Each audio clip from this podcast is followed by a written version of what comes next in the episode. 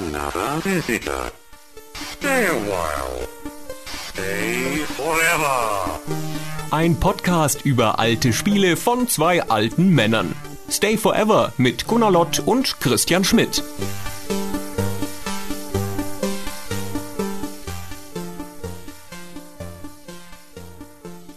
Hallo Gunnar. Hallo Christian. Wir sind wieder, haben uns wieder zusammengefunden, um mit Stay Forever über ein altes Spiel zu reden. Und ich muss schnell zur Einleitung die Geschichte erzählen, dass ein Kollege in der Arbeit mich gelöchert hat, was wir denn jetzt als nächstes machen würden. Und dann sagte ich patzig darauf, das ist ein Spiel, das du nicht kennst weil der Kollege äh, jüngeren Kalibers ist. Und nachdem du dann auf Facebook die Ankündigung gepostet hast und er die Kommentare gelesen hat, sagte er, ach, macht ihr Outcast? Wie kommst du denn darauf, dass ich das Spiel nicht kennen würde? Natürlich kenne ich das. Und die Frage ist aber doch ganz interessant, wie komme ich darauf, dass er das Spiel nicht kennt? Weil das nämlich zu seiner Zeit, als es erschienen ist, 1999, nicht so wahnsinnig viel Eindruck hinterlassen hat, spielegeschichtlich. Oder täusche ich mich da? Boah, jetzt gleich mit den ganz schweren Fragen einsteigen. ja, natürlich. Also offenkundig hat es bei dem jungen Mann auf deiner Arbeit ja schon einen Eindruck hinterlassen, sonst würde er sich ja nicht erinnern können. Richtig. Die Frage ist, ob es irgendwas beeinflusst hat, also ob es halt in der Geschichte einen, einen, einen Schlag hinterlassen hat, dessen Ausläufer andere Sachen beeinflusst haben. Das würde ich jetzt eher mal verneinen wollen, aus ganz verschiedenen Gründen, kommen wir noch zu. Aber es ist schon ein Spiel, an das sich noch jeder erinnert, so der in der Zeit Spiele gespielt hat. Obwohl das nicht so wahnsinnig viele Leute gespielt haben können. Das hat sich okay verkauft damals, aber das ist so, ich würde noch nicht mal sagen ein Kritikerliebling, weil das ist, hat auch unterschiedliche Rezensionen bekommen, obwohl es eigentlich ganz gut angekommen ist. Aber das hat halt so, als es dann erschienen ist, hatte so, so, so ein Umf, so ein, so ein Einschlag hinterlassen, so dass viele Leute von dem Spiel gehört haben, ohne dass es notwendigerweise auch viele gespielt haben. Also es gab schon, schlag mich, wenn ich mich falsch erinnere, um das Spiel einen ziemlichen Hype so von der E3 97, 98, 99, bis es dann rauskam, kurz nach der E3. Also da gab es viel Berichterstattung und viel wurde darüber geredet, über dieses, diese revolutionäre neue Technik. Hm. Aber lass uns doch kurz mal das Spiel ein bisschen eingrenzen. Ja, lass uns das tun. Also wir sagten schon, das Spiel heißt Outcast und ist 1999 erschienen, im Sommer irgendwann. 1999 war, wie jeder weiß, das internationale Jahr der Senioren. Kein Wunder, dass du das weißt, ja. Ja, also habe ich mir gemerkt, habe ich mir gedacht, wenn du mal Senior bist, hoffentlich gibt es dann auch ein Jahr für dich. Die Gamestar war zwei Jahre alt, wir waren beide Redakteure und ähm, es war noch der Jugoslawienkrieg, an den sich jetzt vielleicht heute auch nicht mehr so jemand aktiv erinnert. Outcast war ist ein Spiel, dessen Entwicklung hat schon 95 oder so angefangen, lange in der Entwicklung gewesen. 97 war es, glaube ich, angekündigt und hat dann für eine Menge Furore gesorgt, auch weil man gemerkt hat, dass die Firma Infogramm, Infogrames, Infogrammes das Spiel so wahnsinnig, wahnsinnig ernst genommen hat. Hm. Genau. Und was ist es für ein Spiel, Christian? Das ist, ist ein Action-Adventure. Ja, erstmal einfach nur das. Das ist ein Action-Adventure mit einem sehr exotischen Setting und in einer fremden Welt und vor allen Dingen mit einer, mit einer offenen Welt. Das war damals natürlich noch sehr selten, zwei Jahre vor GTA 3. Das ist ein Spiel, in dem relativ viele Dinge gebündelt sind, die an Ideen in dieses ganze Genre, in dieses relativ neue Konstrukt des Action-Adventures reingepackt wurden. Ich meine, das ist so die, das Tomb Raider-Erbe in gewisser Weise, also dass du tatsächlich aus der dritten Person-Perspektive in einem Action 3D-Action-Spiel auf eine Figur schaust. Das gab es damals noch nicht so lange. Und dann hat es also diese offene Welt, es hat diese neue Technologie, dieses Voxelartige, es hat diese Mischung aus Puzzle-basierten, Action-basierten, Kampf-basierten, es hat diese äh, agentenbasierte KI und so weiter und so weiter, die ganzen Dinge, auf die wir noch eingehen. Das alles zusammengepackt in einem Paket. Und es war aus der Spielerperspektive natürlich erstmal ein Riesending. Es war aber auch aus so einer Industrieperspektive ein Riesending. Infogramm ist rumgelaufen mit dem Ding, als wäre das die Erfindung des heißen Wassers damals. Ich, ich erwähne das auch nur so, ist ja wurscht, wie Infogramm ihre Spiele bewirbt, aber ich erwähne das so explizit, weil das, weil das zeigt, wie unfassbar ambitioniert dieses Spiel ist. Und das ist, finde ich, auch ein bisschen ein Schlüssel dazu, das Spiel zu verstehen. Die haben sich nichts geschenkt, ja. Das ist so, so ein Spiel, da kam alles rein, was irgendwie reinging. Die haben Grundlagentechnologie, die haben sich ihre, ihre Software selber geschrieben, wo es halt nichts gab und so. Das, die, haben, die haben alles versucht zu machen. Und der Producer, der Yves Patek, Paté, ach, die Namen, hatte gesagt, dieses Spiel wird einen Wendepunkt für die Spielindustrie markieren. und der, Entschuldigung, und der Bruno Bonnell, Also der, der Chef, der, der Gründer und Besitzer von Infogramm, dem Publisher, hat gesagt, dies ist das erste Spiel, das wirklich ein interaktiver Film wird. Und das war auch das, worauf sie offenkundig hinaus wollten. Ja, sie wollten einen interaktiven Film schaffen. Sie wollten ein Werk schaffen von der Größe, von der Bedeutung eines Hollywood-Films eher. Hm. Und das passt ja auch zu der Art, wie sie es aufgemacht haben, mit dem starken Fokus auf den Helden, den sie ein bisschen so in der, im Marketing behandelt haben wie ein Schauspieler. Das Spiel ist zeitgeschichtlich extrem interessant, finde ich, weil es an mehreren historischen Kreuzungspunkten steht, wo Entscheidungen getroffen wurden, die durchaus, also vielleicht ist es ein bisschen pathetisch zu sagen, die Zukunft der Spieleindustrie bestimmt haben, aber die damals schon nicht ohne waren.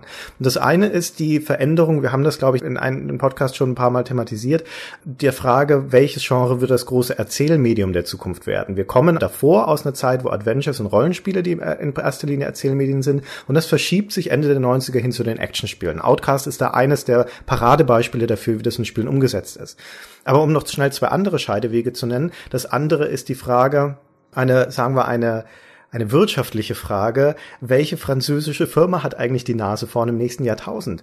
Denn heutzutage kennen wir nur noch eine, und das ist Ubisoft. Aber das war damals nicht die ausgemachte Sache, dass die tatsächlich die Firma sind, die dann letztendlich global sich durchsetzen kann, denn Infogramm war mindestens genauso bedeutsam. Und wir haben sie in dem Frühwerke-Podcast schon mal angesprochen, Ubisoft startete eigentlich so richtig erst dann um diese Zeit mit der Rainbow Six-Serie durch, also mit den Tom Clancy-Spielen. Das war so ein bisschen der Scheideweg, und dann sind sie nach Kanada gegangen und so weiter, und der Rest ist Geschichte. Und Infogramm hat aber da in diesem Moment vieles auf diese Karte Outcast gesetzt, um auch so eine, wirklich so eine Duftmarke zu setzen. Und das dritte, um das noch schnell zu sagen, aber da können wir später noch drauf eingehen, ist die Technik, weil zu dem Zeitpunkt noch nicht ausgemacht war, ob wirklich Polygontechnik so die 3D-Darstellung der Zukunft ist oder Voxeltechnik. Aber dazu später noch mehr. Dazu kommen wir noch. Infogramm war meines Erachtens zu dem Zeitpunkt die bedeutsamere Firma. Die hatte gerade richtig Geld verdient mit den Alone in the Dark Spielen, hm. die, die da noch ziemlich erfolgreich waren. Die waren von großem Selbstbewusstsein geprägt. Das ist übrigens eine historische Fußnote, dass Ubisoft das Spiel abgelehnt hat. Die, äh, die Entwickler sind zuerst zu Ubisoft gegangen damals, nach Paris und haben da das Spiel angeboten und die waren halt so gar nicht interessiert. Also wohl nicht mal ein bisschen. Also da gab es die Firma Appeal auch noch gar nicht übrigens. Also das ist von der Firma Appeal in Belgien. Es ist ein historisch interessantes Faktum, dass das bis dato sicherlich bedeutsamste Spiel der Firma Infogramm, das sie finanziert haben, ausgerechnet von einem unbekannten belgischen Studio kam. Auch noch von einem Studio, das extra für dieses Spiel gegründet wurde. Die Entwickler waren von einem kleinen belgischen Studio vorher, das hieß Art and Magic. Die haben so Arcade-Spiele gemacht, so Seitenscroller und so. Ziemlich ohne Erfolg. Haben aber so ein bisschen auch so Grundlagenforschung mit so einer Hardwarefirma zusammen gemacht in 3D-Technologie wie du es richtig gesagt hast, das war ja der Scheideweg, da wusste man noch viele Sachen nicht, wo es da hingeht und so, ob Nvidia mal die Macht der Zukunft wird oder ob es da noch andere Alternativen geben kann. Und dann hatten die dieses Spiel mal konzipiert, das übrigens zuerst lustigerweise ein Kartellspiel sein sollte, wo der Spieler in Südamerika in der Ego-Perspektive Leute befreit, die das Kartell, also das Drogenkartell, die, die, Gangster entführt haben. Mhm. Und so hat es angefangen und dann sind die mit dem, was schon später Outcast ähnlich sah, zu, zu Ubisoft gegangen, sind abgelehnt worden, dann sind sie zu Infogramm gegangen. Da kam es dann gut an, gab es Gespräche und Vereinbarungen und Unterzeichnungen und so. Und die Legende geht, dass Bruno Bonnell bei ihrem letzten Treffen denen einen 150.000 Dollar Scheck im Office ausgestellt hat. So, hier Jungs, nehmt das hier, 150.000, also französisch natürlich, 150.000 Dollar und jetzt geht mal nach Belgien und baut mal eure ganze Bude auf. Und das ist der Grund, glaube ich, warum das Spiel auch sensationell als einziges Spiel von der Firma Infogramm mit dem Namen von Bruno Bonnell anfängt in den Credits oder überhaupt in der Spieleröffnung. Nämlich, du startest, genau. Genau, ne, das ist da ein, ein präsentiert von Bruno Bonnell, das gab es sonst nicht und der ist auch nicht sonst so eitel gewesen im Sinne von, dass der jetzt bei jedem Spiel seinen Namen draufschreiben musste. Aber offenkundig haben ihm die Entwickler das sehr positiv zugute gehalten, dass er ihnen da diesen Check ausgestellt hat. Für mich ist das, ich kann jetzt diese Geschichte, die du gerade erzählt hast, nicht, das war mir auch neu. Für mich war das eher so ein Indiz dafür, dass das tatsächlich das Prestigeprojekt von Infogramm war und auch nochmal ein Beleg dafür, wie wichtig sie es genommen haben. Außerdem unterstreicht es auch ein bisschen dieses Filmhafte, wenn du am Anfang diese Filmcredits-artigen Einblendungen von Leuten hast. Aber Gut, wurscht. Kartellspiel ist es ja dann letztendlich nicht geworden, wie wir wissen, sondern hat einen sehr absurden Schwenk gemacht zu was völlig anderem. Es ist nämlich so eine Art Science-Fiction-Fantasy-Story, wenn man das, na, eigentlich ist es klassischere Science-Fiction und beginnt damit, dass der Hauptcharakter, Cutter Slate heißt er, ein amerikanischer Navy SEAL, in irgendeiner Bar irgendwo in den USA versumpft und säuft weil in seiner Geschichte vorher ein tragisches Ereignis stattgefunden hat, das im Intro aber nur angedeutet wird. Das Handbuch erklärt es dann näher. Und dann taucht ein Major der US Army auf in dieser Bar, um ihn mitzunehmen, denn er wird dringend gebraucht. Er ist natürlich einer der besten Soldaten der ganzen Welt. Und dann fliegen sie ihn zu einer geheimen Basis und unterwegs schildert dieser Major kurz, was passiert ist. Und da können wir einfach ins Intro selbst kurz reinhören. Ja, ähm, in der Einsatzbesprechung werden Sie sehen, dass gestern am frühen Abend ein streng geheimes Militärexperiment gestartet Oh, wurde. haben Sie einen Kaffee? Nein, Sir, wenn Sie bitte zuhören würden. Okay, ich bin ganz Ohr, Major. Weiter. Tja, wie Sie vielleicht wissen, wollten die Wissenschaftler schon seit ein paar Jahren in Parallelwelten reisen und ähm, gestern haben wir es Was geschafft. geschafft? Wir sandten eine Sonde über die Grenze, die uns trennt von anderen Dimensionen. Ist das wahr? Wo seid ihr gelandet? In Holland?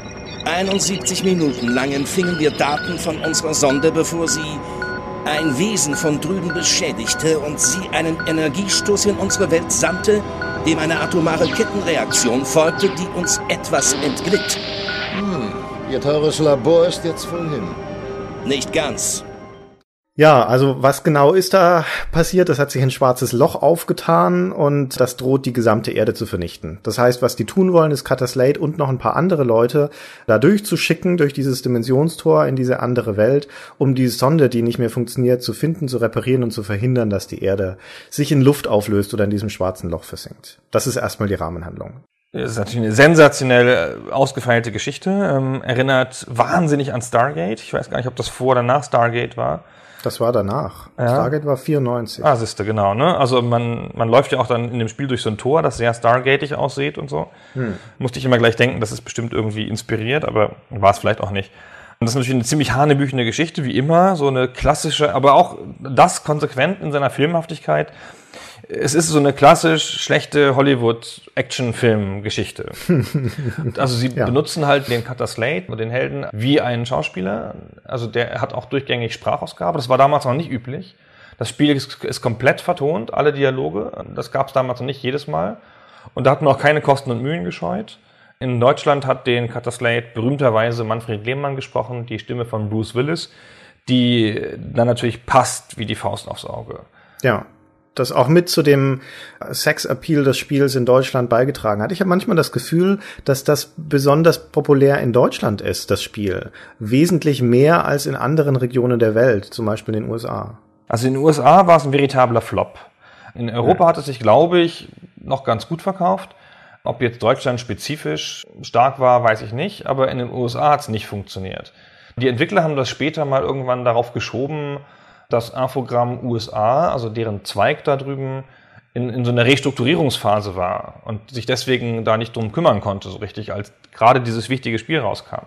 Weil die hatten dann nämlich GT Interactive gekauft und versuchten da gerade die zu integrieren. Eine andere Firma, die es zu Recht nicht mehr gibt in dieser Welt, obwohl ich sehr positive Erinnerungen habe an GT Interactive, an Pressereisen mit denen. Bei Discworld Noir war ich damals, aber gut. Und dann hat das wohl nicht so funktioniert, A, von der Marketingunterstützung. Also man sagt, das Marketing in Amerika wäre nicht sehr gut gewesen, ohne dass ich das jetzt beurteilen kann. Und aber ich glaube, finde aber auch der ganze, die ganze Art, wie das Spiel dann am Ende doch gemacht ist, mal abgesehen von dieser total stumpfen Navy Seals Figur, Cutter Slate, es wirkt ja schon wie ein sehr europäisches Spiel. Also es will halt auch ein sehr tiefes, schlaues Spiel sein. Das spielt ja in einer fremden Welt, wir sagten es schon. Also man geht da durch dieses Dimensionstor quasi als Teil einer Expedition, drei Wissenschaftler und ein versoffener Navy Seal. Das ist genau das, was man hinschicken würde beim Erstkontakt mit einer fremden Rasse.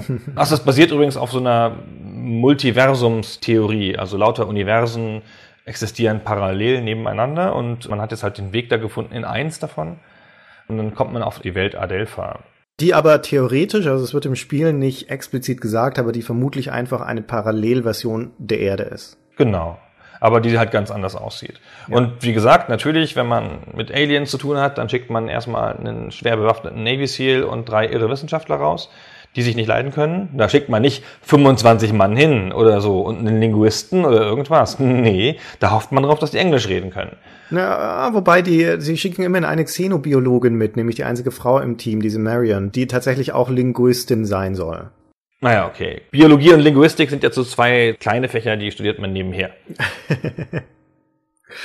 Ja, und dann kommt der Cutter Slater an in dieser Welt und stellt fest, nicht nur da sprechen alle Englisch, also das ist ja normalerweise hast du so diese Suspension of Disbelief da sowieso schon, da spielt es keine Rolle mehr, aber es wird tatsächlich noch äh, später sogar noch andeutungsweise erklärt, warum die Englisch sprechen. Und vor allen Dingen stellt er aber fest, diese komischen Wesen, die in dieser Welt leben, sind menschenartig, aber sie haben langgezogene Gesichter und braune Haut und sie haben Klauen statt Händen und sowas. Und die halten ihn offensichtlich für den Messias. Das heißt aber nicht Messias in Adelpha, es heißt Ulukai. Deswegen wird er direkt von Anfang an angesprochen als der Ulukai. Damit endet das ja noch nicht, das geht ja dann noch viel krasser weiter. Diese ganzen Namen in dieser Welt und die Sprache, das wird einigermaßen konsequent durchgehalten. Also die Leute haben alle ganz absurde Namen. Shetzab Mok, Kom, Pong, Ban, Dong, irgendwas. Shetzam Kar, wie hieß der erste nochmal? Kep. Sepp. Ah, Sepp, ja, Sepp und Kep. Wie man, das denn verwechseln? Dann, was? Wie kann man das denn verwechseln? Ja, das, das verstehe so ich auch. Nicht. Der eine heißt Sepp, der andere heißt Cap. Ja, das ist mir, genau, stimmt. Und die Kontinente haben Namen und man lernt eine Reihe von Begriffen aus der Sprache. Den für Kampf und den für Wunde und den für, Wunde heißt übrigens Gwar, das weiß ich noch. An den Rest kann ich mich nicht erinnern. Und diese ganzen Sachen muss man da lernen und die werden auch so in den Gesprächen ständig gesagt. So, das ist dann nicht, dass dann das komplett Englisch ist und dann wird das irgendwie eingeblendet im Untertitel. Die sagen dann halt auch einfach die ganze Zeit Ulukai. Und wenn man nicht weiß, dass Ulukai Messias heißt, na gut, das versteht man schon noch, dann ist einem das nicht klar. Das muss man dann schon lernen. Und das Spiel führt sozusagen Buch über alle möglichen Sachen und legt diese ganzen Begriffe irgendwo an. Man muss da schon hin und wieder mal reingucken, um das noch ansatzweise zu verstehen. Das Spiel ist ein großes Spiel, ne? ich sagte schon offene Welt. 50 Stunden Spielzeit, würde ich denken, stecken da lässig drin. Ich war nach 20 Stunden, wenn ich mich recht entsinne, so entnervt, weil ich nicht mehr wusste, wo ich lang muss und was das Spiel von mir will und wie diese ganzen Leute hier heißen. Ich bin nicht sicher, wie weit ich das gespielt habe. Ich habe es, hm. glaube ich, nicht durchgespielt. Damit man sich einen Eindruck davon macht, was es heißt, in dieser kulturell geprägten Welt anzukommen, können wir mal in den kurzen Dialog reinhören, den man relativ früh im Spiel hat, nämlich wenn man das erste Mal einen Shamas trifft, der da in der ersten, in dem ersten Dorf in der ersten Welt rumhängt. Und das ist ein kurzer Ausstieg aus dem Dialog. Auf diesen Mond habe ich schon gewartet, seit ich ein kleiner Talaner war. Endlich den Ulukai zu treffen. Ein Talaner namens Narn hat in den vergangenen Monden ebenfalls nach dem Mon gesucht. Ich muss ihn finden und das Feuer in seinem Phantasma löschen, bevor er Kroax umkehrt. Ja, ja, Phantasma umkehren und sowas, da ist dann alles klar. Also diese ganzen Worte, die da gebraucht werden für Fachbegriffe, die aber tatsächlich, äh, wenn man das Spiel eine Weile gespielt hat, also gerade zum Beispiel dieser Begriff des Phantasma, von dem man zuerst mal annimmt, okay, das steht für die Seele eines Menschen, aber dann ist es doch noch mehr, weil es auch noch seine Seelenenergie beschreibt und die wiederum sich aus einem von vier Elementen speist und sowas. Diese ganzen Sachen verwendet das Spiel durchgehend. Auch für simple Dinge. Also das Spiel sagt nicht Reis zum Beispiel, es sagt Risi. Es sagt nicht Fisch, sondern die heißen Sankar. Es, das ist nicht ein Tag und schöner Tag heute, sondern das ist ein schöner Mond, weil auf dieser Welt halt da ein Mond oben drüber hängt. Und man sagt auch nicht Scheiße, sondern die sagen Zort in dem Spiel. du bist ein Haufen Zort, hörst du dann da auch. sehr, sehr, sehr, sehr schön. Genau, die, die Städte haben natürlich auch völlig undurchsichtige Namen. Das ist alles sehr schwierig sich zu merken. Aber es gibt immerhin logische Zusammenhänge. Ne? Der Sankar, sagt schon, ist der Fisch. Und der Sankari ist dann der Fischer. Na, immerhin. Wenn ich mir Fisch gemerkt hätte, hätte ich Fische herleiten können. Habe ich aber nicht. Die einzige Welt, die ich mir einigermaßen merken kann, ist Osankar. Das ist diese Sumpf-Wasserwelt und nee, Okasankar heißt sie, genau. Und da steckt aber dieses Sankar-Fisch mit drin. Schau, ich kann sie mir doch nicht merken. Okasankar, nicht Osankar. Total blöd. Ja. Das einzige Wort, was ich mir wirklich jahrelang gemerkt habe, was ich auch noch sagen konnte dann aus dem Spiel, war Twonha. Hm. Weil das ist nämlich eine der tollsten Sachen am Spiel. Das ist nämlich eines der Tiere, die da rumlaufen. Sieht aus wie ein Chocobo ohne Federn, so ein zweifüßiges, vogelartiges Wesen, aber halt mit Echsenhaut. Und das kann man reiten. Ja. Und das ist auch zu der Zeit noch eine große Sache, auf einem, einfach so, so ein Tier besteigen zu können und das reiten zu können. Das gab es damals noch nicht so oft. Das ist ja wie eine Art Vehikel in dem Spiel. Technologisch ist das in diesen 3D-Welten eine der beeindruckenden Aspekte, der vielen beeindruckenden Aspekte an dem Spiel auf einer technologischen Ebene. Aber ja, diese Talaner, wie dieses Volk heißt, dieser Leute, die da leben auf Adelpha, dem Planeten, die sind von ihrer Kultur her so ein bisschen an, ich würde mal sagen, Nepal oder Tibet angelegt. Das ist so eine, eine sehr friedfertige, spirituelle Zivilisation. Und die haben aber ein Problem. Die werden nämlich tyrannisiert von einem Gewaltherrscher. Feran heißt er. Ihre Hoffnung richtet sich jetzt also vollkommen auf den Ulukai, auf den Kataslate, der da angekommen ist, der sie von diesem Gewaltherrscher erlösen soll, denn selbst tun sie es nicht. Das widerspricht also ihrer, will ich sagen Religion, aber spirituellen Einstellungen. Sie können es auch, glaube ich, nicht. Glaube, der ist zu stark für die, oder? Also das Spiel endet damit interessanterweise, dass dann eine Rebellion losbricht und ah. alle auf die Straße gehen und den Ferran verjagen. Also ah, okay. letztendlich können sie es ja dann die ganze Zeit ja, machen können. Es ihnen hat halt vermutlich hm. der inspirierende Anführer gefehlt. Aber das ist dann also dieser Cataslate. Der wird aber auch von Anfang an dann überfrachtet mit dieser Erwartungshaltung auf der einen Seite und auf der anderen Seite erklärt diese pazifistische Grundhaltung dann auch diese völlige Passivität und Trägheit dieser Einwohnerschaft in diesen ganzen Welten. Die machen nämlich nichts, sondern in klassischer Rollenspieltradition haben die alle irgendein Problem. Und äh, da kommt der Messias gerade recht, wenn er vorbeiläuft, um dann schnell drei Pflanzen einzusammeln und da mal rüber auf das Reisfeld zu gehen, um dem anderen zu fragen, wo die Lieferung bleibt. Wir haben ja schon öfter den Punkt ausdiskutiert in diesem Podcast, dass ich Probleme mit innerer Logik habe oder mit fehlender innerer Logik in Spielen. Und ich finde es hier eigentlich sehr hübsch gelungen, dass der Cutterslate dieses Messias-Ding ja überhaupt nicht will und dass der das auch gar nicht akzeptiert, diesen ganzen Quatsch, den der machen soll, nämlich hier, jetzt rette uns mal und so, sondern der geht, wie man das erwarten würde von so einem Mann wie ihm, so einem Söldner eher, geht halt hin und sagt, hör mal, du, ich bin jetzt hier beim Ankommen auf deinem Planeten getrennt worden von meinen drei Freunden und meine ganze Ausrüstung ist irgendwo hin, irgendwo verstreut. Die ganze Ausrüstung, lustigerweise, haben diese ganzen, wie auch immer das passiert ist, ja, die ist irgendwie über die Welt verstreut und diese ganzen Talaner haben die alle eingesackt und als heilige Objekte irgendwo hingelegt, weil sie nicht wussten, was das ist. Total cool. Und dann läuft man da mal rum und sammelt denen die heiligen Objekte wieder weg, weil es ja meine verdammt Pistole ist oder sowas oder meine Munition. Die ganze Welt ist voller Munition von Cutter Slate. Von Tausenden von Munitionsdingern. Die müssen da also durch dieses Wurmloch nicht nur die drei Leute geschickt haben, sondern auch noch lagerhallenweise Ausrüstung. Aber du weißt doch, wie die Amerikaner sind. Die machen das halt. Ja, so. keine die gehen da nicht leicht vorbereitet rein. Naja, jedenfalls sagt ihr dann, okay, ja, meinetwegen hier Messias und ich rette euch da, ich mach das dann schon und ich finde auch den Chazam Cap und den Chazam, ach, Shazam, ach, wie auch immer die heißen. Shamas. Shamas, Shamas Cap und Zep und Map. Mache ich alles, aber ey, wenn ihr mir nicht sagt, wie ich meine Ausrüstung wiederkriege und wo ich meine drei Gefährten finde, dann geht das nicht. Und dann schließen die so einen Bund. Er muss das eine machen und die Wächter dieser Welt halten dann dafür Ausschau nach den Kollegen er akzeptiert diese Ulukai-Rolle zuerst nicht und dann auf so eine sehr distanziert ironische Art und Weise so, okay, wenn ihr sagt, dann bin ich halt euer Ulukai. Das gibt dem Spiel aber dann auch eine Leichtigkeit und auch so in Teilen so einen leicht zotigen Humor, der ihm ganz gut zu Gesicht steht, ehrlich gesagt, gerade angesichts dieser sehr generischen Hollywood-Geschichte, die dann drumherum gestrickt ist, mit halt dem sehr chauvinistischen weißen Helden, der zu den primitiven Einwohnern geht und dann dort die große Heldennummer rauskehrt. Aber eine der schönsten Stellen, die mir sehr gut gefällt, ist dann später in diesem Osank Ankar, eine der späteren Welten, wo man einen Art Bosskampf gegen einen riesigen Tyrannosaurus Rex-artigen Saurier, der Gorgor heißt, besteht. Und wenn man den dann besiegt hat, kann man auf dessen Insel, die da im Meer ist, noch ein bisschen rumlaufen und dann liegt überall so dicke, große, wie sag ich jetzt jugendfreundlich, Haufen. Zort. Von diesem Zort, Zort genau. Zort liegt da überall rum und die kann man natürlich einsammeln und dann wieder zurückpaddeln nach Syana, zu der Hauptstadt von diesem Kontinent und die dort im Händler Zele verkaufen, weil der die nämlich braucht. Und dann sagt er den wunderschönen Satz, ich hätte nie gedacht, dass einmal der Mond kommen würde, an dem mir der Ulukai Zort liefert. Weißt du, und schöner kann man diese ganze Heldenklamotte einfach nicht erden. Der Messias liefert Scheiße. Ach, das ist nett. Also ich finde, der Held ist ja so als zynischer Held gedacht. So jemand wie ihn Bruce Willis tatsächlich gespielt hätte.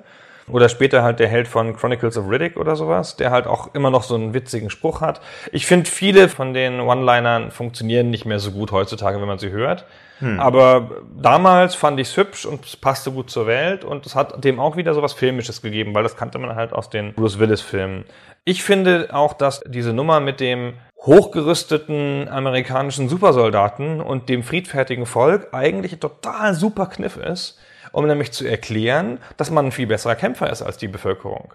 Mich stört das nämlich immer wahnsinnig in irgendwelchen Spielen, dass ich da irgendeinen Wissenschaftler spiele und dann schlachte ich 400 gut bewaffnete Soldaten hin im, im Laufe einer Kampagne. Oder ich spiele einen Cowboy und erschieße 400 Indianer oder sonst irgendwas. Gibt es ja immer wieder, ne, dass man als Held natürlich viel stärker ist und äh, gegen Massen von Gegnern kämpft, weil sonst funktioniert die, die Mechanik nicht. Und da habe ich mich total wohl in dieser Rolle gefühlt. Ich bin halt über die Welt gegangen und habe gedacht, ihr könnt mir gar nichts. Kommen halt fünf von euch. Mir doch wurscht. Ich bin Cutter Slade. Hier, pam, pam, pam. Seitwärts laufend geschossen. Es hat auch eine sehr befriedigende Kampfmechanik. Das ich. ist wahr. Hat überhaupt gute Waffen. So, es hat halt irgendwie sechs verschiedene Waffen und den Flammenwerfer und es hat ja alles. In diesem Spiel ist ja alles einfach drin. Wir kommen da noch ein bisschen mehr zu. Du sagst es vorhin schon. Da ist ja alles drin. Es hat Flammenwerfer und Raketen und du kannst dich unsichtbar machen und du kannst ja auch schleichen und du kannst auch laufen und springen und es gibt Springaufgaben und Schleichaufgaben und technisch ist sowieso alles drin. Technisch ist lauter, lauter, lauter Sachen drin, die dann Jahre später erst in anderen Spielen kamen. Wobei die Frage natürlich immer ist, ist es dann auch glücklich integriert und brauchst du es überhaupt im Spiel? Und zum Beispiel das Schleichen, dass du sich theoretisch Cutter Slate auf den Boden legen kann, das brauchst du eher nicht. Also ich war nie in der Situation, wo das sinnvoll gewesen wäre, obwohl das schon so ist, dass die Gegner erstmal einen Status der Nicht-Aufmerksamkeit haben und in diesem Stadium sind sie sehr viel leichter zu töten. Da brauchst du dann also weniger Schuss, um sie umzuhauen. Da muss man aber nicht schleichen dafür, da reicht es, wenn du einigermaßen unbemerkt an sie rankommst. Und da kommen wir zu diesem Besonderen des Kampfsystems, so was uns damals noch nicht so bewusst war. Erst aus heutiger Perspektive kann man das eigentlich einordnen. Das ist nämlich das erste Cover-Combat-System. Heutzutage hast du das in allen Spielen bis runter zu Mass Effect, wo überall du weißt sofort, wenn du ein Schlachtfeld betrittst, weil es stehen überall Kisten und Mauern und sonst was rum, wo man sich dahinter ducken kann. Ja, die Gears of Wars Modelle. Und das ist in Outcast ganz genauso. Du weißt sofort, wo gekämpft wird, schon aus einem Kilometer Distanz, weil da nämlich Kisten rumstehen. Und wo Kisten stehen, ist Deckung. Und der Cutter kann sich also jetzt, das ist noch nicht in dem Sinne, dass er tatsächlich sich da in eine Art Deckungsposition gehen würde, aus der man dann hervorschießen kann, aber du kannst dich halt einfach dahinter stellen. Das musst du auch, weil die Gegner machen das auch. Also die KI ist, sie ist jetzt nicht überragend, aber sie ist in dem Sinne ganz geschickt, dass sie, wenn die wissen, der Kampf geht los und du fängst an, auf sie zu feuern, dann stellen die sich um die Ecke, hinter Häuser, hinter die Kisten und so weiter, um dir möglichst wenig Angriffsfläche zu bieten. Sie versuchen dich auch zu Laufen, wenn du immer an der gleichen Stelle bleibst zum Beispiel. Und das funktioniert schon damals in dieser einfachen Art und Weise sehr, sehr gut. Die haben auch mehrere Waffentypen oft und haben dann Waffentypen, die indirekt schießen und die direkt schießen. Hm. Also sagen wir mal sowas wie also Granaten und äh, Pistolen oder so. Und wenn du halt da dich sehr auf deine Deckung verlässt, dann schießen sie schon mal mit den Granaten einfach dahinter und so. Also ich finde, das im Wesentlichen basiert es darauf, dass man seitwärts läuft und, und schießt in dieser 3D-Ansicht. Und das finde ich ein sehr angenehmes System. Man kämpft fast immer gegen so 5er, 6er Gruppen meistens. Und man kann die ganz gut beherrschen, wenn man clever spielt, aber es ist nie so richtig zu leicht oder so.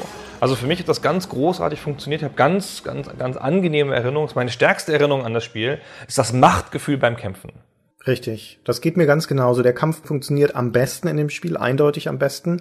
Und der macht auch heute noch richtig viel Spaß. Das liegt auch daran, dass die Waffentypen eben nicht so der, der Shooter-Standard sind. Ich meine, seit spätestens seit Doom ist das klassische Arsenal in Shootern definiert. Ja, du hast deine Pistole, Maschinengewehr, Schrotfinte, Raketenwerfer und so weiter. Das hast du eher nicht in Outcast. Deine Standardpistole zum Beispiel verschießt relativ langsame Kugeln. Also es ist nicht auf Schuss und Treffer, sondern die fliegen erstmal zu dem Ziel hin und die haben auch eine Chance, dann noch auszuweichen. Also wenn die zu weit wegstehen, dann machen sie einfach einen, einen, Schritt zur Seite. Da ist die KI dann auch clever genug dafür. Das heißt, du musst entweder näher ran mit dieser Pistole oder du musst ein bisschen vorhalten und du hast auch nur acht Schuss damit oder sechs Schuss und dann ist sie leer und dann muss er erstmal umständlich nachladen und in diesem Moment bist du wieder verwundbar. Und dann gibt's ein Schnellfeuergewehr, aber dann hast du einen, einen Schlaf, einen Pfeilverschießer, einen Flammenwerfer, ist damals auch keine Standardwaffe gewesen. Du hast einen Granatwerfer, der also tatsächlich so eine ballistische Flugbahn hat und Näherungsgranaten verschießt, keine, die automatisch explodieren. Auch das ist ein Takt taktisches Element. Du musst überlegen, okay, wo schieße ich das jetzt hin, dass die auch wirklich reinlaufen und so weiter. Ganz abgesehen von diesen Gadgets, die Cutter noch dabei hat, wie ein Hologrammgenerator oder so ein Fernzünder für Dynamit, mit dem du halt tatsächlich dann auch noch taktische Fallen legen kannst. Also nur noch mal, dass das klar ist. Beide Seiten verschießen relativ langsame Projektile, denen man ausweichen kann. Das Richtig. ist heutzutage in den Ego-Shooter nicht mehr so. Man sieht ja die Projektile heutzutage oft nicht mehr und dann knallt es halt einfach, dann muss man in, in, die Deckung gehen und dann hört man das Einschlagen um sich rum. Aber da gibt es halt sichtbare Projektile und viel des Kampfes und viel des Kampfgeschicks ist halt dieses in Deckung gehen, den Projektilen ausweichen. Man sieht die dann relativ gut über sich hinwegpfeifen. Man hört die auch, weil es eins der frühen Spiele ist, die Environmental Audio, wie heißt das auf Deutsch, Umgebungs ERX. genau genutzt haben. Also man kann das dann wirklich, wenn man dann gerade noch in Deckung gegangen ist und dann hört man das Ding über sich wegpfeifen und so. Das ist schon, trägt schon sehr dazu bei, dass das ein gutes Spiel ist in Sachen Kampf. Das hat allerdings auch da ein paar Quirks. Also du hast das vorhin schon genannt, dass es Gegner gibt, die Gott sei Dank selten sind, die sozusagen Anführer unter diesen Talanern, unter den Feinden, die Granaten schießen. Die haben dummerweise die Angewohnheit, zumindest ist das jetzt so, ich weiß nicht, ob das auch an den schnelleren Rechnern liegt, dass die dann gerne mal zwei oder drei in schneller Folge rausfeuern. Und diese Granaten haben so eine Umgebungswirkung und wenn Cutter von denen getroffen wird, zieht sie nicht nur Schaden ab, er ist dann auch für eine Sekunde betäubt stolpert dann so ein bisschen rum und man kann ihn nicht bewegen. Und in dieser Zeit schießen dir die, die nächste Granate ans Hirn und die nächste und die nächste und das heißt, in dem Moment kannst du das Spiel neu laden, weil dann hast du den Kampf verloren. Und das ist ein bisschen mh, ärgerlich. Und die zweite Geschichte hat mit der Steuerung des Spiels zu tun, die so ein bisschen Fluch und Segen ist. Das hat nämlich ein kontextsensitives Steuerungssystem. Erinnerst du dich da noch dran? Null. Was meinst du damit? Ach so, mit, natürlich, ja klar. Wenn du auf jemanden zugehst, dann kriegst du oben links eingeblendet das Symbol für Sprechen.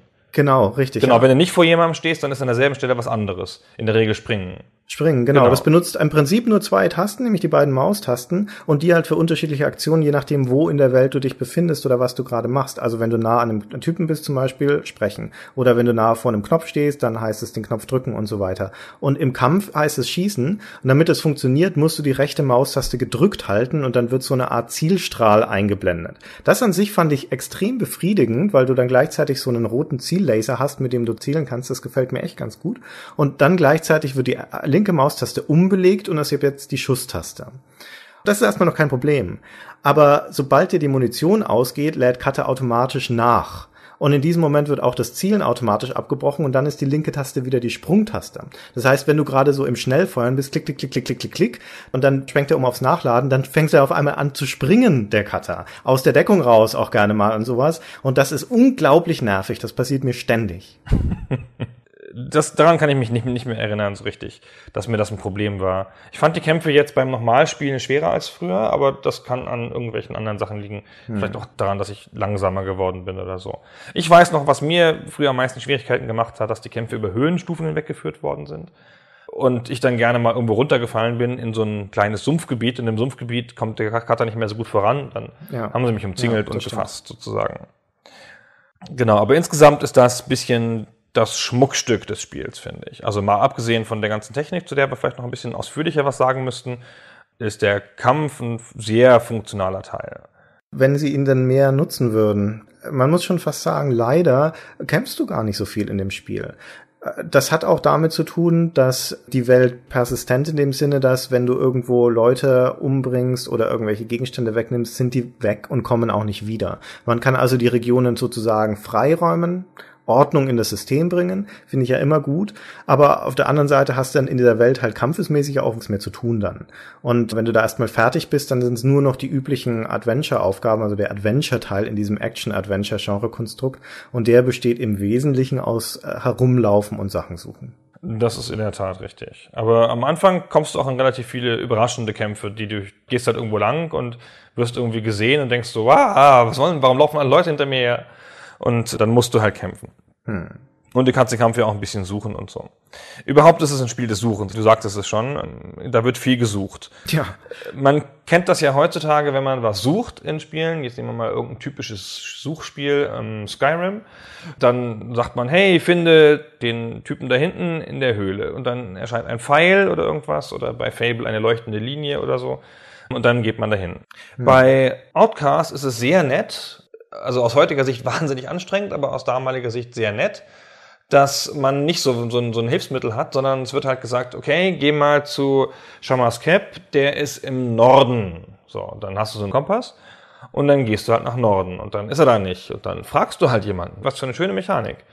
Dann fragst du richtig jemanden und sagst, sag mal, wo ist denn Shazam Cap? Schamas. Jetzt habe ich wieder, ich habe einmal habe ich richtig gesagt, hast gemerkt eben. Ja. Ich hatte es mir aufgeschrieben in der Zwischenzeit.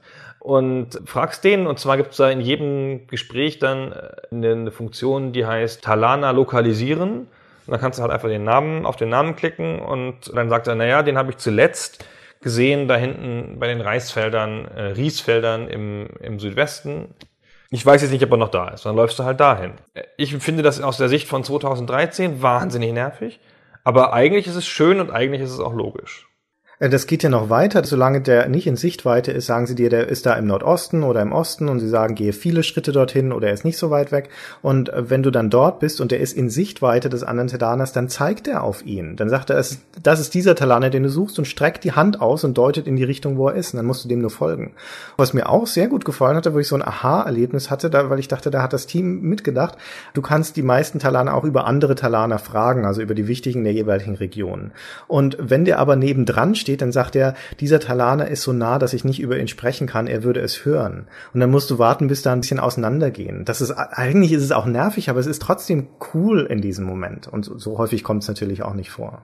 Ich hatte das Gefühl, die Leute haben sich sehr viel Gedanken über Logik gemacht, Ja, über Sachen, die in absolut. dieser Welt passen und passieren könnten. Und das macht es für mich, der ich auf solche Sachen immer wahnsinnig Wert lege, total angenehm.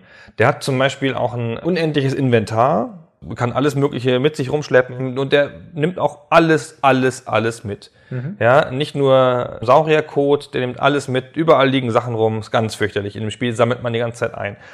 Der hat aber so einen, so einen Rucksack, so ein Wunderwerk der Erdentechnologie, den hat er von der Erde mitgebracht. Das ist das erste, was er sozusagen wiederfindet, nachdem er auf dem Planeten angekommen ist. Und der miniaturi miniaturisiert die Sachen, die da drin sind.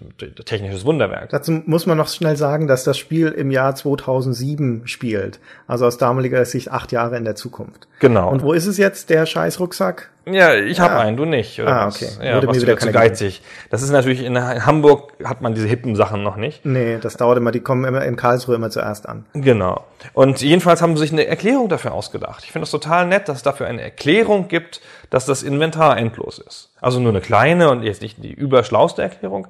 Aber mich spricht das an, wenn Leute sich auf diese Art Gedanken machen. Warum auch nicht? Es kostet ja nichts. Was mir an Outcast sehr, sehr gut gefällt, ist, dass man dem Spiel anmerkt, dass sich die Entwickler Appeal viele Gedanken darüber gemacht haben, wie sie so typische Spielprobleme lösen können. Wie zum Beispiel, was du schon geschildert hast, dieses Problem, wie lokalisiere ich die Leute, die ich suche in einer Welt, in der es massenhaft von diesen Talanern gibt und sie sehen auch alle gleich aus, weil sie genau fünf Charaktermodelle haben oder sowas. Weil du fragst jemanden und er zeigt dahin. Oder mit dieser kontextsensitive Steuerung ist ja auch eine ganz clevere Antwort auf die Frage, wie versuchen wir dem Spieler mit möglichst wenigen Tasten das Spielen zu ermöglichen, so dass er sich nicht die ganze Zeit an der Tastatur verrenken muss. Muss er natürlich trotzdem, weil du dein Inventar und die Waffen da durchschaltest, aber gut, wurscht. Aber andere Sachen zum Beispiel sind auch, dass du eine automatische Markierung von Gegenständen in der Welt hast und dann auch noch diese Computerstimme, die dir dann immer sagt, was es ist. Das klingt dann so. AKP-12-Munition geortet. F-Link geortet. Stabile organische Energie geortet. Ja.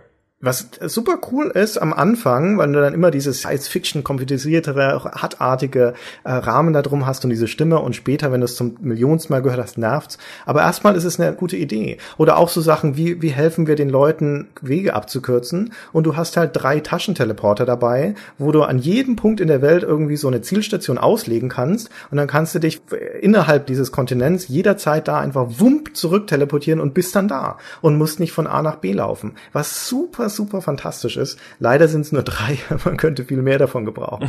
Oder du hast eine, eine Automap, die frei zoombar ist und alles um dich rum anzeigt. Du hast ein Fernglas dabei, mit dem du die Landschaft überblicken kannst und so weiter und so weiter. Und eine Sache, die dann fast ein bisschen zu weit geht, ist die Art und Weise, wie man das Spiel speichert. Das ist hübsch. Relativ früh im Spiel kriegt man nämlich von einem der Talaner einen gelben Stein. Und das nennen sie den sogenannten Gam-Sav. Oh, Wenn man total clever ist. Ja. Wahnsinnig clevere Leute hören da das Game Safe raus. Aber sie sprechen es sehr konsequent so aus, Gam-Sav. Und dann wird erklärt, in epischer Breite, also bestimmt 30 Sekunden lang, dass man den drücken muss und dann wird der heller, dann entsteht, entsteht ein Effekt und dann kommt so ein Blitz und dann ist das Phantasma aufgehoben oder so und das ist halt dann sozusagen der Save. Es ist halt eine Handlung, die innerhalb des Spiels stattfindet, also eine Metapher gefunden worden für eine Gameplay-Mechanik, was ich immer total super finde, was aber eigentlich nur nervt. Ja, es nervt, weil es jedes Mal so sieben, acht Sekunden dauert, bis er im Prinzip das Speichern ausgeführt hat, weil du diese Animation anschauen musst. Was mit Sicherheit Absicht ist, weil wir wollten, dass du nicht im Kampf speicherst und du bist halt dann hilflos für diese acht Sekunden und wirst über den Haufen geballert. Das wirkt schon, also du speicherst dann nicht im Kampf oder ziehst dich vorher zurück, aber überall, wenn du nicht im Kampf bist, nervt halt nur wahnsinnig, weil du nicht mal schnell eben das Spiel speichern kannst. Du speicherst überhaupt nicht oft. Ja. Ich wollte schon sagen, eben als du die kontextsensitiven Anzeigen erwähnt hast, das spielt sich wie ein Konsolenspiel heutzutage. Da ist mir damals nicht so aufgefallen, aber ich finde, die ganze Steuerung wirkt so, als wäre sie komplett erreichbar mit einem Controller. Es hat so typische PC-Geschichten mit, ah, ich habe da auch fünf Tasten und die kann ich gut nutzen, um das Inventar einzeln aufzurufen, obwohl die Waffen schaltet man mit eins bis fünf durch, Ja. äh, eins bis sechs durch. Aber ansonsten ist es sehr konsolenspielmäßig, finde ich auch, mit so Menüs, die so tief sind und wo man so durchklickt und so. Und der Gamsaf ist ja auch so. Spiel, PC-Spieler sind ja so ein bisschen gewohnt, immer gleich zu speichern, zack, zack. Und der Gamsaf ist sehr langsam. Ich fand das damals ganz, ganz toll, auch wenn es natürlich genervt hat. Aber ich habe Verständnis für solche Sachen immer. Ja. Jetzt haben wir noch gar nicht so richtig über die Technologie gesprochen. Wir haben zwei, dreimal erwähnt, dass es Voxel-Technologie ist. Ich bin nicht sicher, ob ich eine befriedigende Erklärung für Voxel bringen kann, so dass es auch sinnvoll ist. Nee, das versuche ich gar nicht erst. Also es ist Voxel-Technologie. Also es ist eine Art Pseudo-Voxel-Technologie, um ehrlich zu sein, aber ich Ah. erkläre auch gleich noch, warum das so ist. Theoretisch sind Voxel die Zusammenziehung von Volumenelement und wenn man sich einen Pixel vorstellt, um das zum Vergleich klarer zu machen, ein Pixel ist ein einzelner Punkt in einem Bild, einem 2D-Bild. Da gibt's Höhe und Breite und da hast du halt jeder als einzelne Punkt ist ein Pixel. Und er hat natürlich keine Tiefe. Und ein Voxel ist halt einfach auch ein solcher Punkt, der aber zusätzlich noch um eine Tiefe ergänzt ist. Der ist also im Prinzip ein Block.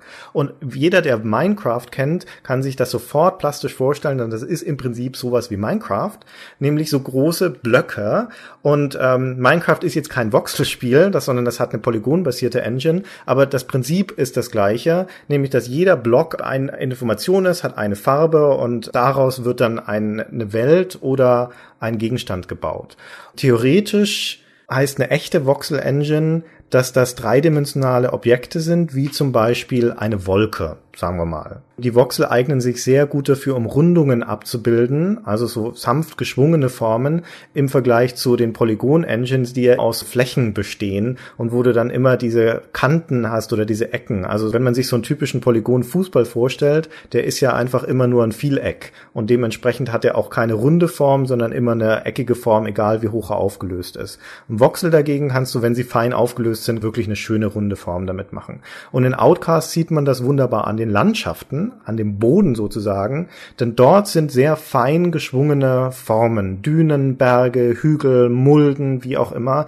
Das besteht alles aus Voxeln, in Anführungszeichen, denn der Unterschied ist, dass das bei Outcast genauso wie auch bei den Comanche-Spielen von Novalogic, die diese Voxel-Technologie berühmt gemacht haben, keine Punkte sind, sondern einfach nur eine Höhenebene. Also das heißt, du hast im Prinzip einen flachen Boden und aus diesem Boden wird dann ein Stab oder ein Punkt nach oben geschoben, nach einer Höheninformation.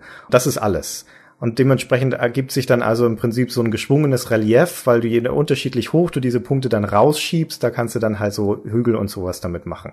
Aber es ist wie eine Bettdecke. Ne? Wie eine man hat, Bettdecke, Man hat eine genau. glatte Bettdecke und dann zieht man mit der Hand so einzelne Sachen hoch und dann kann man sehr leicht, ist auf jeder Bettdecke nachzuvollziehen, kann man sich Voxel üben an der Bettdecke, kann man sich so eine Landschaft bauen. Und so sind die Landschaften bei Outcast, die sind nicht wie Polygonlandschaften so sehr aus einzelnen Sachen zusammengebaut, sondern bestehen aus so einer Gesamtkarte mit Höheninformationen. Und das hat halt nur den, den Nachteil dieser Art von System, dass du dann natürlich keine Sachen drunter haben kannst, keine Höhlen zum Beispiel oder sowas, wie bei der Bettdecke auch. Das ist halt, das kann halt nur diese eine Fläche geben. Das ist im Prinzip auch zweidimensional und äh, das gibt in dieser Voxellandschaft keine Bögen zum Beispiel, unter denen man durchgehen könnte, das ist einfach nicht möglich mit dieser Technologie.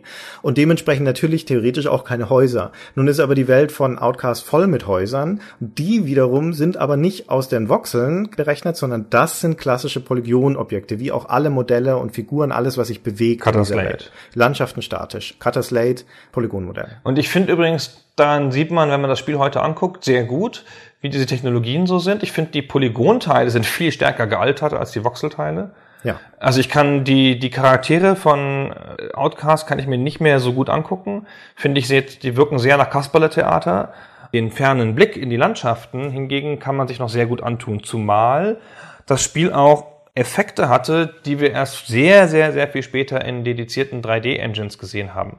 Das hatte also Lensflares, es gab Bloom-Effekte, das ist ja eine Spezialität erst ganz später Engines. Also Bloom ist der Effekt, wenn man in einem dunklen Raum ist und guckt auf ein hell erleuchtetes Fenster, dann überstrahlt das so mit dem Licht von außen und man kann da nicht, nicht sehen hinter dem Fenster. Und das ist ein Bloom-Effekt. Das gab es da schon, das mit dem Audio hatte ich angesprochen, aber das hat aber gar nichts damit zu tun. Und es gab unfassbares Wasser. Ja. Das sensationellste Wasser. Ich bin ein ganz großer Freund von Wasser in Spielen.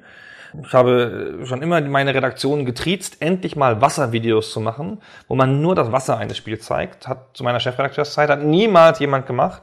Verstehe das nicht? Das machen wir mal. Wir machen mal irgendwann für unseren YouTube-Channel ein Wasservideo. Ein vergleichendes Wasservideo von lauter Wassern aus Spielen. Und dies hier hat ganz besonders tolles Wasser. Man konnte in das Wasser reingucken von oben. Also man konnte sehen, was drunter ist.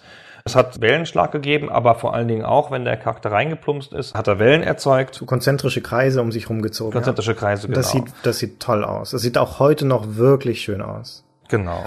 Normalerweise denkt man bei Wasser als erstes an Morrowind, weil das damals auch sehr, sehr großes Hallo ausgelöst hat mit seiner Wasserdarstellung. Vor allen Dingen, weil es technologisch eines der ersten Male war, das war 2002, glaube ich, 2001 oder 2002, wo dann äh, Shader-Effekte, also 3D-beschleunigte Shader-Effekte für die Wasserdarstellung hergenommen wurden. Und Outcast wiederum ist als Spiel komplett Software berechnet. Es hat keinerlei 3D-Beschleunigung. Und das ist bemerkenswert und das führt uns dann auch zu dieser, äh, zu einem verschwundlich auch der historischen Gründe, warum das Spiel nicht so toll angekommen ist. Zu der Zeit, Ende der 90er, waren die 3D-Beschleunigerkarten schon in den Spielerkreisen etabliert, noch in der Regel als Zusatzkarten. Also die Voodoo 2 zum Beispiel, die damals sehr en vogue war, hatte ich auch eine, die hat man noch neben seine normale Grafikkarte reingesteckt und die hat dann die Berechnung der 3D-Effekte übernommen, aber ausschließlich für polygonbasierte Darstellung. Das war, wie wir wissen, Outcast nicht. Das war in erster Linie erstmal eine voxelbasierte Engine, auch wenn sie noch zusätzlich Polygone hatten, also eine Art Hybrid- oder Twitter-Engine. Und deswegen konnten die diese Zusatzkarten nicht nutzen. Null, gar nicht. Also noch nicht mal anteilig. Alles, was man dann im Spiel sah, musste von der CPU, von dem Prozessor berechnet werden. Und nun haben das Voxel-Engines leider auch so an sich, dass sie im Vergleich zu Polygon-Engines sehr viel rechenintensiver sind. Also gerade wenn du den die relativ gut aufgelöst haben möchtest. Das allein schon ist also relativ schwierig, das auf den Rechnern schnell zum Laufen zu kriegen. Und dann hatte es ja noch diese ganzen Post-Processing-Effekte, von denen du gerade geredet hast. Und noch mehr. Das hatte Bump-Mapping auf den Charaktermodellen. Das hatte Echtzeitschatten. Also das war, das muss man sich mal vorstellen. Heutzutage ist das gang und gäbe. Aber damals hat Cutter Slate einen Echtzeitschattenwurf nicht nur so dieses Oval unter der Figur, sondern tatsächlich auf die Landschaft projiziert einen Schatten und alle anderen Figuren im Spiel auch. Und das alles hat es nur allein den Computer berechnen lassen. Und das führte zum Beispiel dazu, dass wenn du das Spiel gestartet hast und das, das installiert hast auf einem normalen Rechner, dass dir der Installer vorgeschlagen hat erstmal, dass die Standardauflösung für das Spiel 320 mal 200 Bildpunkte sein sollte. Und das zu einer Zeit, wo 640 mal 480, also schon Vielfaches der das Normale war und die meisten von den modernen Spielen schon in 800 mal 600 oder noch mehr gelaufen sind. Und dann sollte, kam dann ein Spiel und sagte dir allen Ernstes, hör mal, ich fände ganz gut, wenn du mich auf VGA-Auflösung laufen lässt. Großartig. Das Spiel ist übrigens natürlich so entwickelt worden. Das war ja vier Jahre in Entwicklung und das war halt in einer Zeit, in der die 3D-Entwicklung wahnsinnig vorangegangen ist. Gerade auch die Polygon-Engines und die Hardwarebeschleunigung. Und die waren auch so ein bisschen überrascht davon, wie schnell das gegangen ist. Die haben gedacht, die könnten das Spiel in VGA machen. Und haben es hinterher nachgezogen, der zum Leidwesen der Rechner. Die höchste Auflösung, die möglich war, war 512 mal 384. Das ist heute lächerlich. Das ist wirklich lächerlich. Aber ich konnte das Spiel damals nicht spielen in 512 mal 384. Das war meinem Rechner zu hart. Ich auch nicht. Aber ich fand, das sah schon toll aus in 320 mal 200. Das sah in 320 mal 200 besser aus als viele andere Spiele in doppelten Auflösung. Ja, das ist richtig, aber halt doch relativ pixelig. Und wenn du es auf der höchsten Auflösung spielen konntest, auf den damals tollsten Maschinen, das waren, keine Ahnung, 500 Megahertz oder 800 Megahertz oder sowas um den Dreh, mit allem aufgedreht, dann in so 10 Frames die Sekunde oder sowas. Also wir haben ja bei Wing Commander, bei unserer Wing Commander Folge schon mal gesagt, dass es damals so in den Anfangs der 90er die Tradition gab, dass Spiele der Technologie voraus waren und dass sie sozusagen das voll ausgereizt haben, was wir heutzutage auf dem PC kaum noch haben. Und Outcast gehört da tendenziell theoretisch auch dazu. Nur halt leider mit der falschen Technologie. Weil zu dem Zeitpunkt schon klar war, die ganze Hardware-Beschleunigungstechnologie die wird auf Polygone ausgerichtet sein. Um Voxel beschleunigen zu können, Hardware beschleunigen zu können, wäre eine komplett andere Architektur dieser Beschleunigungskarten notwendig gewesen. Also es ist wie ein bisschen bei Blu-ray oder HD-DVD. Es gibt halt zwei technische Lösungen, einen davon setzt sich durch. Und das waren nun mal die polygonalen Engines und nicht die Voxel. Und deswegen hat auch der technische Fortschritt der nächsten Jahre nicht viel geholfen. Also das Spiel war dann halt drei Jahre später oder so auch nicht besser spielbar. Ja. Klar, die Prozessorgeschwindigkeit ist dann halt gestiegen, aber so richtig aufgeholt hat's nicht. Heutige PCs können das ganz gut. Können es ganz gut, richtig, aber halt auch nur in, in der 512er Auflösung.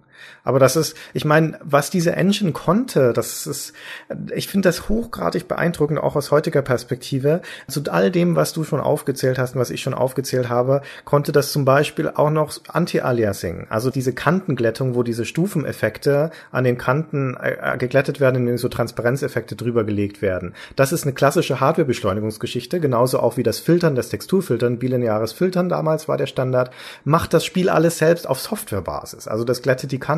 Und es hat sogar so Post-Processing-Effekte, die nennt man das Depth of Field, also die Unschärfe in der Distanz oder in dem Spiel eher nah an der Kamera. Du siehst den Cutter Slate in der Landschaft im Prinzip und schaust immer in den Rücken. Und was näher als er an der Kamera ist, wird leicht unscharf gezeichnet. Merkt man kaum, ist aber im Spiel drin. Und das schluckt natürlich alles Rechenleistung. Und das haben die ja alles selber geschrieben. Also ich meine, die hatten vier Jahre Zeit, das ist natürlich viel, aber es war kein riesiges Team. Und die haben das ja alles von Grund auf geschrieben. Es gab, wir haben ja nicht eine, eine Engine benutzt oder, oder große Engine-Teile. Da gab es auch noch, noch nicht so eine starke Middleware-Technologie. Heutzutage macht ja kein Mensch mehr Bäume. Ja, alle kaufen Speedtree und machen dann mit Speedtree ihre Bäume. Hm. Damals gab es das halt alles noch nicht und ja, die noch so diesen technologischen Einzelweg gegangen sind, für sie erst recht nicht. Die haben das alles selber geschrieben. Das ist eine technologische Meisterleistung. Ja. Dafür war das Spiel am Ende vergleichsweise sogar relativ billig. Weißt du, was es gekostet hat? Nee. Man munkelt, es sei unter zwei Millionen Euro gewesen. Oh wow, okay, gut. Da siehst du mal Belgier. Wobei Belgien ist das teuerste Land der EU. War es das damals auch schon? Keine Ahnung. Also für vier Jahre, das heißt, das Team kann nicht so groß gewesen sein. Also nur so im Vergleich, so Anno 1404 hat 8 Millionen Euro gekostet. Sagt man. Oder täusche ich mich? Hier, nee, sagt man. Das Interessante daran ist aber, auf diese 1,5 Millionen Entwicklungskosten oder 2 Millionen irgendwas, hat Infogramm nochmal 3 Millionen Marketing draufgelegt, was eine seltene Relation ist, dass die Marketingkosten doppelt so hoch sind wie das, wie das Spiel selber. Das heißt, die haben da ganz unbedingt dran geglaubt. Das war so ein bisschen, also alles, was die leisten konnten, war da drin. Die haben das wirklich ernst genommen. Ich meine, was die Produktionsqualität, die Production Values angeht, ist das schon sehr beeindruckend. Abgesehen von dem, was wir alles aufgezählt haben auf der technischen Ebene, abgesehen von der Spielqualität. Aber die haben ja zum Beispiel auch einen orchestralen Soundtrack aufnehmen lassen vom Moskauer Sinfonieorchester. Das ist heutzutage gang und gäbe in Spielen wie der Gothic-Serie oder Halo oder wie auch immer. Aber damals war das tatsächlich noch ungewöhnlich. Und ich erinnere mich, dass wir auch in der Redaktion gesagt haben, oh wow. Und es hatte eine eigene CD, die CD2, da waren das als Audiotracks drauf. Die konntest du dir dann halt echt auch so mal in den, in den Player schieben und anhören. Und die Tatsache, dass das hier, wir haben es schon erwähnt, in Deutschland voll vertont war und auch noch mit Manfred Lehmann, einem nicht ganz billigen Synchronsprecher und Schauspieler, auch das zeugt, was die da halt reingebuttert haben an Produktionswerten. Und es war übrigens ein Jahr später, nur das noch als Fußnote, dann auch eines der allerersten Spiele, die auf DVD rausgekommen sind als Re-Release. Stimmt. Am Anfang war es nur zwei CDs und dann nochmal auf DVD. Also das technische Paket von diesem Ding. Und wir haben noch nicht die Partikeleffekte erwähnt zum Beispiel. Wir haben noch nicht erwähnt, dass die ein Skelettanimationsystem für ihre Modelle gebaut haben. Die, die Liste füllt DIN A4-Seiten, wenn du aufzählst, was da alles drin ist. Die haben Motion Capturing gemacht. Motion Capturing, ganz früh, das war, das war damals auch lange, lange, lange nicht, nicht, nicht, nicht gebräuchlich. Also Motion Capturing, dass man halt reale Menschen sozusagen abfilmt beim Bewegen. Das sieht man übrigens heute nicht mehr. Nee, wirklich Ich finde, der Cutter, Cutter bewegt sich schauderhaft. Total albern. Also so, dass es einem wehtut beim Gucken. Und ich weiß aber noch damals, in den Videos haben die so Motion Capturing Szenen vorgeführt, was ja immer gerne genommen wird in der Spieleproduktion. Und haben dann gesagt, die realistischen Animationen seien ein Höhepunkt im Spiel. Ja. Keine Ahnung, ob die das einfach, ob das Illusion war oder ob das einfach für die damalige Zeit gut war. Das weiß ich nicht mehr. Es hat aber zumindest zu einem sehr, sehr schönen Gag geführt. Das ist eines von diesen seltenen Spielen, wo es sich lohnt, die Credits bis zum Ende anzuschauen, weil dann noch ein Rauswerfer kommt.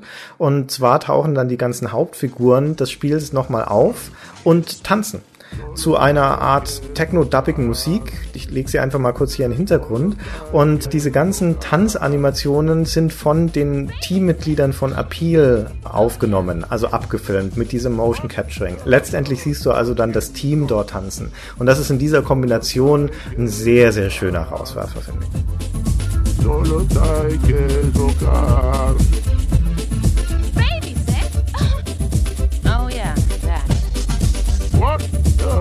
No, start again, you zork.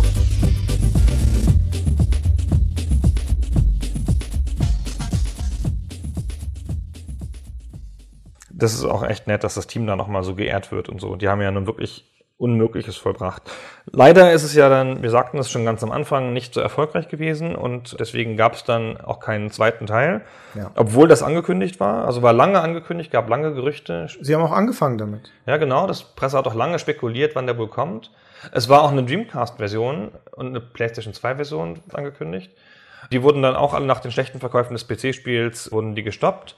Mit dem zweiten Teil haben sie dann ewig rumgemacht und das ist dann auch nie realisiert worden. Dann ging Appeal pleite. Dann haben die Typen ein neues äh, Studio gegründet namens Elsewhere Entertainment und denen ist dann das Schlimmste passiert, was in einem in der europäischen Spielebranche passieren kann. Sie wurden gekauft von Tentacle aus Deutschland, einer äh, möchte jetzt kein schlechtes Wort sagen über, aber das war eine Firma, die hatte, glaube ich, also bestand auch schon aus krimineller Energie und ähm, hatte nicht so viel damit zu tun, dass sie wirklich Spiele machen wollten. Das war eine fondsfinanzierte Firma. Dieser Michele Pees war das oder so, der da Geschäftsführer war, hatte die Idee, hey, das funktioniert ja wunderbar im Filmbereich, dieses geflügelte Wort vom Stupid German Money. Lass uns das doch mal versuchen, ob das mit Spielen auch funktioniert. Und dann haben sie Fonds aufgelegt für die Spielefinanzierung und haben da in der ersten Runde gleich 14 Millionen Euro eingesammelt. Oder waren es noch Mark, na, wie auch immer. Und schwammen dann also gleich am Anfang in Geld und hatten dann das Problem, okay, was machen wir jetzt denn damit eigentlich? Und dann haben sie erstmal angefangen, Firmen zu kaufen. Unter anderem eben auch Elsewhere Entertainment. Genau. Lass uns nicht so viele Worte über diese Firma verlieren. Dazu machen wir mal eine Sonderfolge. Ja. Dann werden wir, werden wir verklagt und dann muss der Podcast eingestellt werden. Outcast ist übrigens lustigerweise eines der wenigen Spiele, die ich besitze. Wir, der Christian gibt ja zuweilen an mit seiner 5000 Spiele umfassenden Sammlung. Meine Spielesammlung umfasst etwa 40 Spiele, vielleicht 30. Und es kommen auch nie welche dazu, weil mir von diesen neuen Spielen nie was gefällt. Ah, diese neuen Spiele, nee, nee, nee. Also wir reden von Packungen. Virtuell habe ich noch ein paar mehr. Und das war jetzt wirklich mal eins der Spiele, das ich aus dem Regal ziehen konnte, um es nochmal anzuschauen. So, ich mache mal das Geräusch. so haben sich Packungen damals angehört. Toll, nicht? Und es war auch eine sehr schöne Packung übrigens, mit einem ganz tollen langen Handbuch, das auch noch Sachen erklärt fürs Spiel und so. Über 30 Seiten, kann man sich heute nicht mehr vorstellen. Eine Packung mit Handbuch, crazy. Haben wir dem noch was hinzuzufügen, Christian? Ja, lass uns noch mal ein bisschen über die Erzählung und die filmhafte Inszenierung von dem Spiel sprechen. Denn das war ja letztendlich schon der Ansatzpunkt, dass sie sagten, du hast ja dieses Zitat am Anfang vorgelesen, interaktiver Film und sowas, also der Anspruch. Und jetzt klopfen wir das nochmal schnell ab. Haben sie das dann erfüllt? Auf eine Art. Also es hatte ja so, so erzählte Zwischensequenzen, also keine CGI-Sequenzen, sondern halt, es war halt ein dialoglastiges Spiel. Und da kann man ja schon mal sagen, dialoglastige Spiele haben was Filmhaftes, zumal ja die Dialoge alle vertont waren und es gab halt auch so wirklich selbst ablaufende Sequenzen, ähm, wo dann halt was passiert ist und so. Hm. Und durch dieses Exotische kam ja auch ein besonderer Touch da rein, finde ich. Es hat auf viele Arten aber auch nicht funktioniert. Ich kann das jetzt schlecht aus der, aus der Perspektive so sagen. So. Ich finde, heutzutage fühlt es sich nicht mehr so gut an, weil die Technik immer noch ganz cool ist, aber die, die Erzählung irgendwie cheesy ist, wirkt heute. Belanglos. Sehr 90s-mäßig. Ja, man ist da heutzutage anderes gewohnt. So. Also ich meine, wenn man das Spiel anfängt zum Beispiel, dann ist man gefühlt eine halbe Stunde beschäftigt, bevor mal überhaupt irgendwas losgeht. Also nur mit Intro angucken, die ersten Dialog, noch ein Dialog, ne, Tutorial, alles Mögliche so. Und man ist es heutzutage überhaupt nicht mehr gewohnt, dass Spiele sich so viel Zeit lassen am Anfang. Ja. Ja, man ist ja in dieser Instant Gratification Welt, so es muss halt sofort losgehen in den Kampf und dann hinterher gibt es noch ein bisschen Erklärung. Aber das Spiel macht ja hier am Anfang, wie nennt man das im Film, Exposition. Es erklärt erstmal die ganze Welt. Hm. Leider ist die Geschichte halt auch tatsächlich aus der heutigen Sicht, wie du sagst, nicht so interessant. Also Hanebüchen trifft es vielleicht eher. Naja, also nach dieser relativ interessanten Exposition und dann auch noch dieser Frage, okay, wie kommt man wieder zurück und was ist mit dieser Sonde, die man bergen soll und wo sind eigentlich meine Mitstreiter, die da mitgereist sind, weil die sind ja weg, man ist am Anfang allein, löst sich das dann relativ schnell auf in, in großer Beliebigkeit und diesen sehr typischen rollenspielartigen Sammelquests, die ich vorher schon erwähnt habe. Und es hat dann auch irgendwann keine Dramatik mehr. Ja, du läufst halt so von Kontinent zu Kontinent und erfüllst dann da die Aufgaben der Leute und zwischendurch triffst du dann diese Marion, die so der weibliche Gegenpart und ganz lose Love Interest von Cutter Slates und die macht dann halt Ärger. Ja. Aber da ergibt sich auch keine richtige charakterliche Dynamik dann daraus. Die eigentlichen Stärken liegen in diesen, in den kleinteiligen Erzählungen in der Charakterzeichnung, dass du in einigen Quests halt auf ein bisschen kauzige und skurrile Charaktere triffst und dann immer dieses starke Gefälle hast, um nicht zu sagen diese Fallhöhe hast, zwischen den etwas trotteligen Einwohnern von Adelpha und diesem in diese Heldenrolle reingeworfenen Cutter, der so ein bisschen hadert mit der Tatsache, dass er denen ständig bei allem helfen muss und es dann aber halt mit ein bisschen einem sarkastischen Humor nimmt. Und das macht es dann doch wieder zuschauenswert. Manchmal gibt dir das Spiel halt einen sehr langen Dialogpunkt, einen sehr langen und auch sehr weiligen Dialogpunkt von so einem Talana, nur damit Cutter dann hinterher einen lustigen One-Liner machen kann. Ja, das stimmt. Wow, sind die langweilig hier. Wir können ja mal einen typischen Dialog reinhören mit dem Salinas, dem Trontarhändler auf der ersten Welt, der so als typischer Comic Relief Charakter gedacht ist. Und das hört sich dann so an. Sag mal, Zerlinas, wie viel kostet denn eins deiner Twornhaar? Du willst einen treuen Freund an deiner Seite? Wie schön! Ja, bin ich nicht ein netter? Was kostet es? Wirst du auch gut für es sorgen, als sei es ein Mitglied deiner Familie? Aber immer doch. Wie viel? Singst du ihm auch immer ein Schlaflied? Na klar, also wie viel? Und bereitest du ihm ein Bad, wenn es eins braucht? Du solltest wirklich mal eine von diesen 0190 Nummern anrufen und dir eine Verabredung verschaffen. Wirklich, Junge. Das verstehe ich nicht, Ulukai. Das ist genau die Situation. Das ist eigentlich nicht sonderlich witzig. Das lebt halt davon, dass der Cutter dann so seine lakonischen Einwürfe machen kann. Ja, das ist ganz nett. Aber wie gesagt, das hat die Zeit nicht überdauert, finde ich. Nee, hat es nicht. Aber eine Sache, die ich noch gerne sagen würde zu dieser Erzählgeschichte, ist, die menschlichen Charaktere haben Daumen. also wir sind da noch in einer Zeit, in der die Modelle, die Polygonmodelle der Charaktere in der Regel in Actionspielen so einfach gestaltet sind, um Polygone zu sparen, dass die keine ausgebildeten Finger haben, sondern nur Fäuste. Half-Life zum Beispiel haben die nur Fäuste. In Quake 3, in Tomb Raider 3, alles die gleiche Zeit, haben sie nur Fäuste. Dann kommt Outcast, in dem sie zumindest schon Daumen haben, die separat beweglich sind. Warum ist das wichtig? Warum erzähle ich das? Weil ich finde, dass es den Fortschritt von Actionspielen als Erzählmedium symbolisiert. Denn wie du vorhin schon sagtest, was Outcast hat, sind Zwischensequenzen in der Spielgrafik. Und das war vorher nicht unbedingt üblich. Ein Tomb Raider zum Beispiel noch hat gerenderte Zwischensequenzen. Da wird, das wird nicht unbedingt in der Spielgrafik erzählt. Oder wie Wing Commander, wo halt auch dazwischen die Videos sind. Und wenn du aber in der Spielgrafik die Geschichte erzählen möchtest und auch nah an Leute, an Charaktere rangehst, dann brauchst du auch entsprechende Gestik und dazu brauchst du dann auch entsprechende Hände.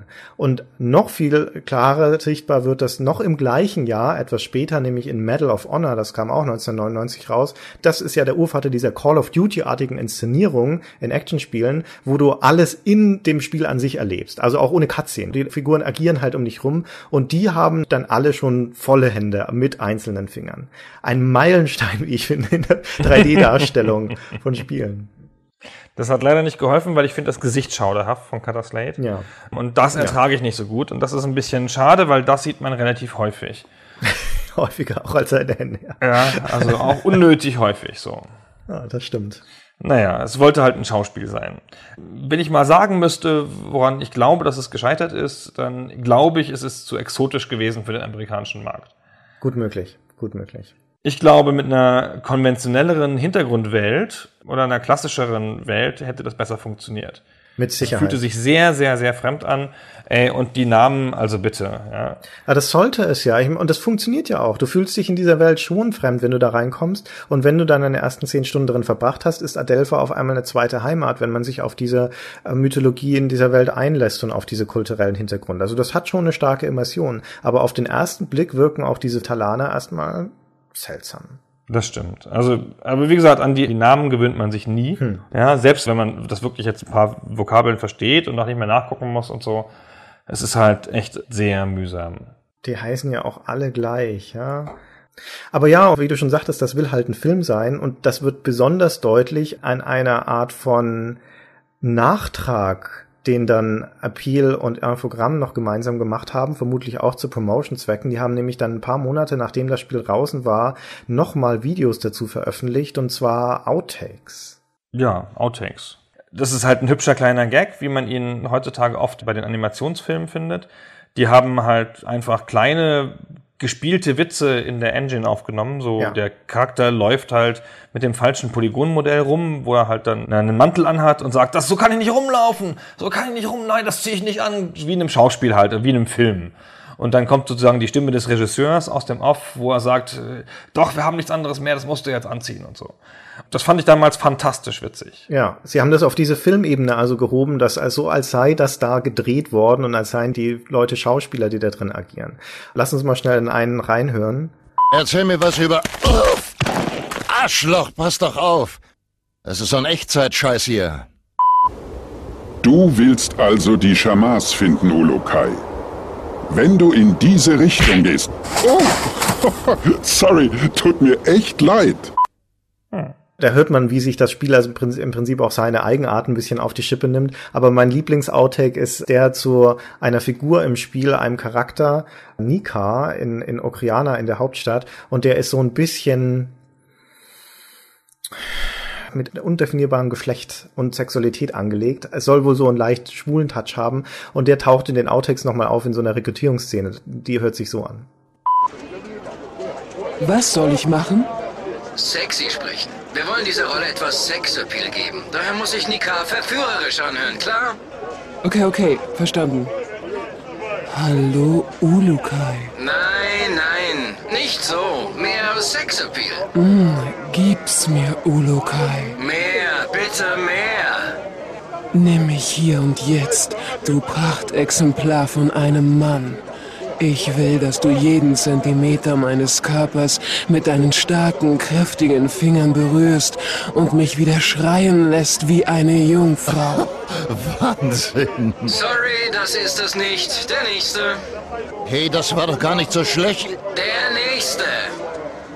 Hallo Soldat, neu, neu in der Stadt? Gut, gebonkt. Du machst wohl Witze.